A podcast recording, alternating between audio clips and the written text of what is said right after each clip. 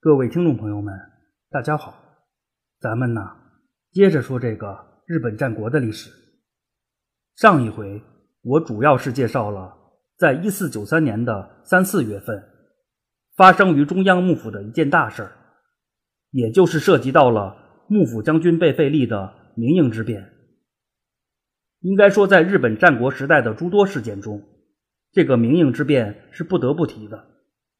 一方面，代表了最高权威的幕府将军自此走向了没落；另一方面，管领细川政元则是自此开始如日中天，并长期把持朝政。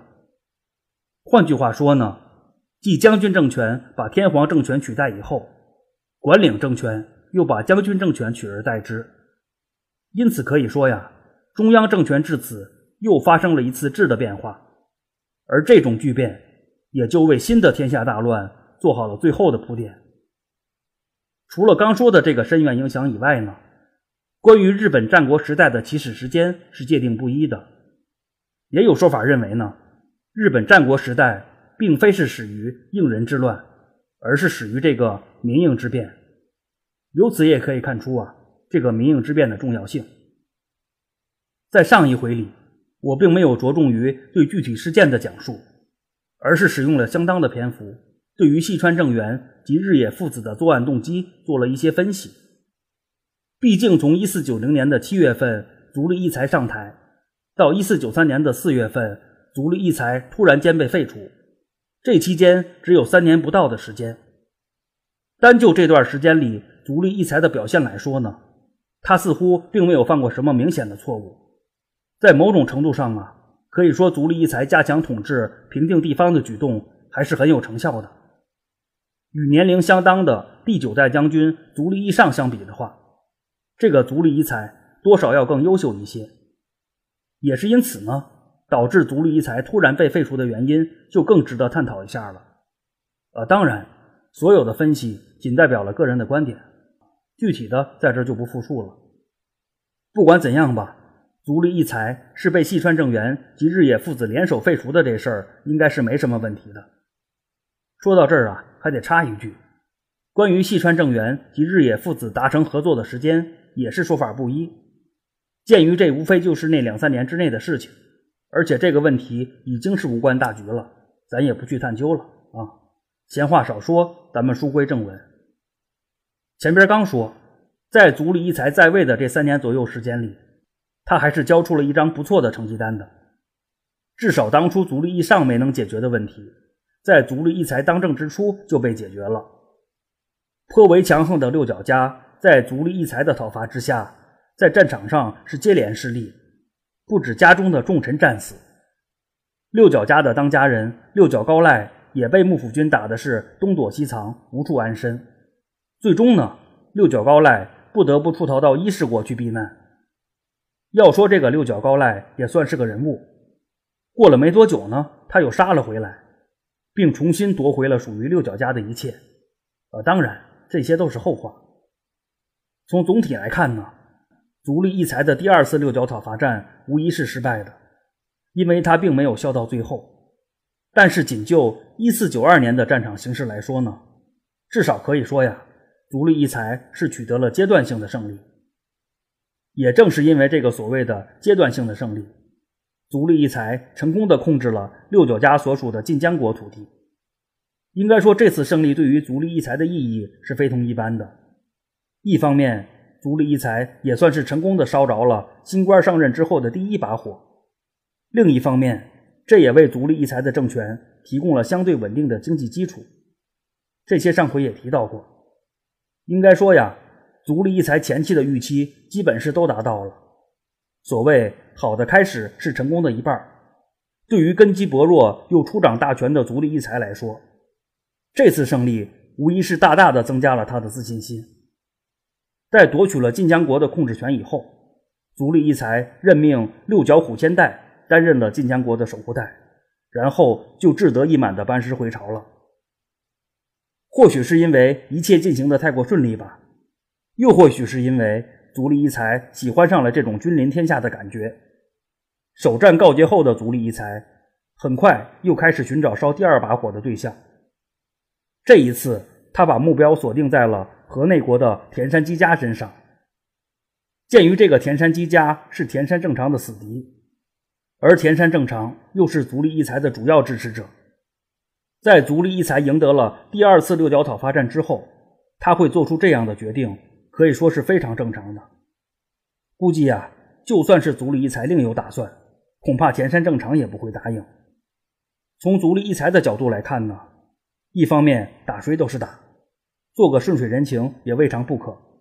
另一方面，河内国近在眼前，一旦能够平定，肯定是由田山正常来进行掌控的。这样一来呢，一方面便于管理，另一方面也能够更好的稳固自身的统治。如此有利无害的事情，何乐而不为呢？除了刚说的这两点以外呀，考虑到坊间流传的细川政元与田山基家合作的传言，管他是真是假。借此机会打掉细川家的潜在盟友也是很有必要的。总之吧，在足利义才班师回朝整整两个月以后，也就是一四九三年的二月十五号，休整完毕的足利义才又把矛头指向了河内国的田山基家。正是在足利义才这次进军后不久，京都方面就爆发了西川政元废立幕府将军的民营之变。在上一回里。我也曾经分析过细川政元的作案动机，个人认为呢，足利义才发兵讨伐田山基家这事儿，也是促使细川政元决意发动政变的原因之一。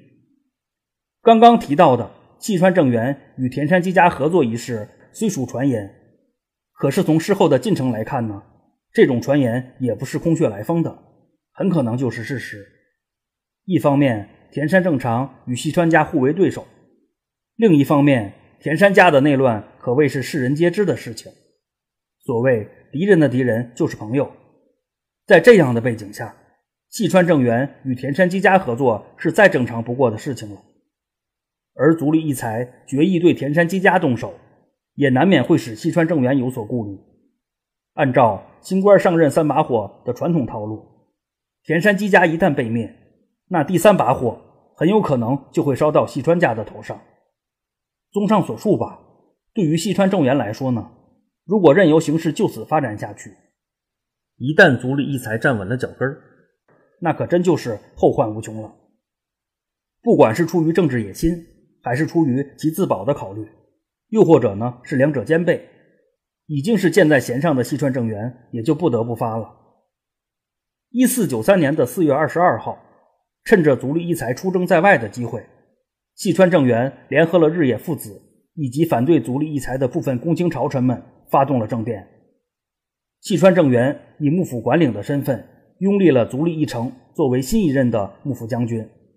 与此同时呢，细川军也迅速地封锁了京都一带，并针对足利义才的党羽进行了清剿行动。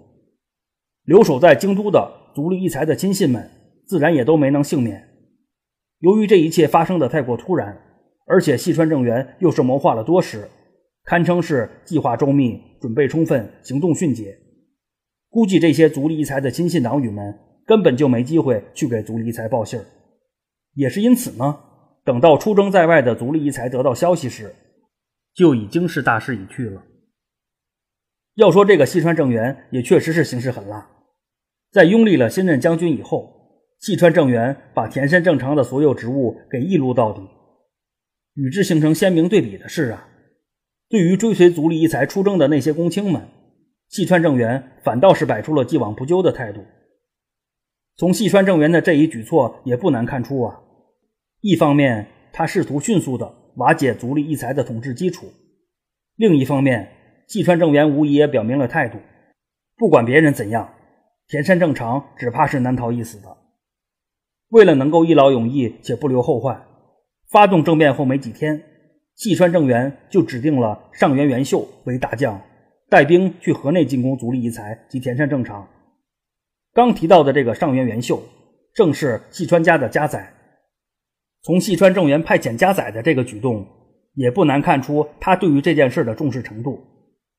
估计呀，要不是因为担心政变之后的京都时局不稳，这个西川政元很可能会亲自出征啊。不管怎样吧，在西川政元这一系列精准流畅的行动之下，这次政变进行的可谓是相当的顺利。而与之相对的，足利义才及田山正常则是陷入了完全的被动之中。一方面，京都备战，足利义才进退两难；另一方面，此时的足利义才及田山正常也不得不由攻转守，既要防范来自田山基家的反击，又要面对紧随而至的上原元秀的夹攻。身为细川家家宰的上原元秀，虽然不及太田道观那么优秀，可是他至少是一个称职的家宰。为了主家的大业，这个上原元秀也是拼尽了全力。说到这儿啊，还得插一句：说到底呢，其实政变这种事儿和造反也没有什么太大的差别。只不过呀，成功的政变可以叫改革，而失败的政变就只能叫造反了啊。换句话说呢？政变这种事儿是只能成功不许失败的。上原元秀身为细川家的家宰，与主家可谓是一条绳上的蚂蚱，他们无疑是有着共同的利益点的。退一万步说，所谓一荣俱荣，一损俱损，一旦细川政元政变失败，只怕上原元秀也不会有什么好下场。或许正是因为这种心态的刺激吧，上原元秀率军发起了猛攻。可以说，在当时的情势之下，足利义才及田山正常也只能是被动应战了。最终呢，坚持了半个月左右的田山正常选择了放弃。自田山正常而下的一众家臣们也随着主人自杀而亡。鉴于这是田山正常的最后一次出场，在这儿呢还得多说两句。纵观这个田山正常的一生啊，虽然他的大部分时间都用来和兄弟田山义旧相纠缠。而且田山正常本人也没有什么特别值得说的成就，但是不可否认的是啊，在影响到日本战国历史发展的两个关键节点中，也就是应仁之乱和明应之变中，都有田山正常的存在。而且田山正常对于这两件大事的影响也都是不可或缺的。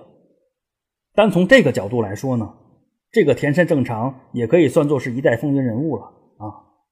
虽然田山正常自此告别了日本战国历史的舞台，不过他的儿子随军出征的田山上顺得以突出了重围，并流落到基伊国去避难，也算是给田山正常一脉留下了家族延续的希望。此时的田山上顺应该还不到二十岁，等到了日后，这个田山上顺也沿袭了老爹田山正常的风格，虽然整体表现不温不火。可是，在日后的一些事件中，也总能看到他的身影。啊，当然，这些都是后话。咱先说回来，伴随着田山正常之死，足利义才自然也就没了什么奔头。万般无奈之下呢，正值大好年华的青年将军足利义才就此成为了细川政元的阶下囚。这一年，足利义才应该只有二十七岁左右。在某种程度上啊，可以说足利义才的这一辈子算是彻底的毁了。就算不被干掉，只怕也会被囚禁一生，然后憋屈而死。或许正是因为这个足利义才的遭遇太过悲催吧，天照大神也不好意思就此要了他的性命。就在足利义才兵败投降的两个多月之后，在一个风雨交加的夜里，政治犯足利义才成功的玩了一把越狱，然后就直奔越中一地去找神保家寻求庇护了。刚说的这个神保家。是田山正常的老下属，面对着主公的主公，自然是要全力支持的。在神保家的庇护之下呢，足利义才又聚拢了一些旧部，就地组成了流亡政府。至此呢，足利义才自立为越中公方，与中央幕府相抗衡，而足利义才本人也就此走上了颇为波折的复兴之路。关于这个足利义才后续的故事。咱们还要晚些时候再讲。事实上呢，足利义才的故事只是刚刚开了个头而已。等到了日后，可以说正是因为足利义才的存在，才引发了天下更大的动荡。啊，当然这些都是后话。咱先说回到明应之变。之所以会有把明应之变看作是日本战国历史开端的说法，在很大程度上啊，就是因为明应之变以后。代表传统权威的将军政权沦为了权臣的傀儡，而中央政府的这种权力更迭，无疑是自上而下的加快了天下大乱的进程。应该说呀，身为幕府管领的西川政元能够废立幕府将军，这也是一种下克上的表现。等到了明应之变以后啊，上至中央政府，下到全国各地，下课上的事情开始逐渐的成为了常态。这也是我给这一部分的故事命名为“将军没落，豪强裂土”的原因啊。如果说应仁之乱只是推开了日本战国时代的大门的话，那明应之变无疑是把这个大门给完全敞开了。从这个角度来说呢，把明应之变看作是日本战国历史的开端也无不可。呃，当然，总体来说呢，把应人之乱看作是日本战国时代的开端是没有任何问题的。毕竟到明应之变发生时，诸如朝仓孝景这样的战国先驱者已然是不在人世了。与此同时呢，到明应之变发生时，在应人之乱中活跃的大人物们已经是所剩无几了。在这两次巨变之间，可以说是差了整整一代人。从故事完整性的角度来说呢，把应人之乱当做是开端也更为合适一些。总之吧，不管是明应之变、应仁之乱，亦或是甲级之乱等等，关于日本战国历史开端的问题，咱也不深入探讨了。当下能够确定的是啊，伴随着明应之变的发生，一个群雄四起、天下纷争的日本战国乱世已然是近在眼前了。关于细川政元等人后续的故事，也要晚些时候再讲。在继续新的故事之前呢，我先把之前挖的一个坑给填一下。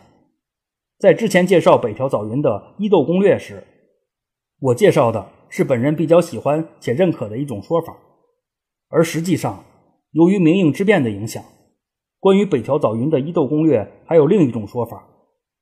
换句话说呢，到目前为止，我所讲述的那个北条早云的伊豆攻略，以及发生在京都的明应之变之间是没有交集的，而在即将讲述的北条早云的伊豆攻略中，这二者则产生了关联。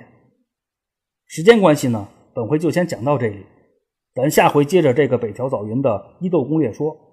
感兴趣的可以微博关注“闲着没事做自己”，戴尔话音，我会同步更新文字版的内容。